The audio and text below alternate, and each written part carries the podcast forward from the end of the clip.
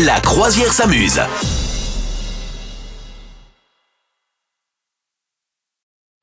C'est le moment de briller en société, Madame Neuf. Eh oui, tout à fait. Brillons en société. Euh, Alors là, où est-ce que ça va briller la société cette semaine? C'est à Cannes. hein, Bien sûr, le festival de Cannes a commencé cette semaine.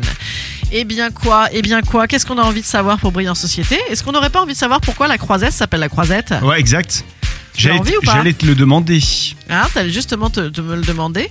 Effectivement, hein, la croisette, hein, c'est notre Hollywood à nous. hein, c'est euh, c'est l'équivalent de la promenade des Anglais à Nice. Et bien, pourquoi ça s'appelle comme ça?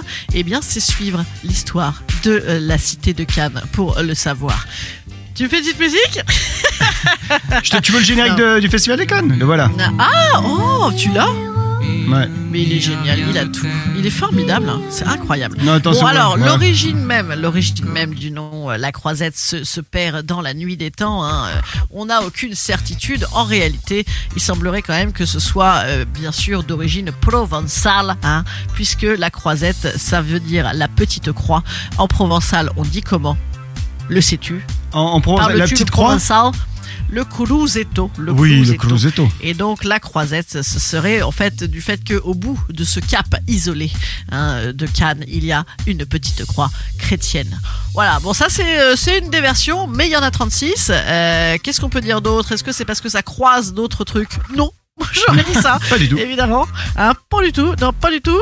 Euh, autrefois, en tout cas, euh, voilà, ce- ce- sur cette croisette, c'était effectivement un petit cap isolé avec une petite croix. On en est sorti là, hein, maintenant, avec euh, avec les bagnoles, avec les stars, les vedettes et les immeubles.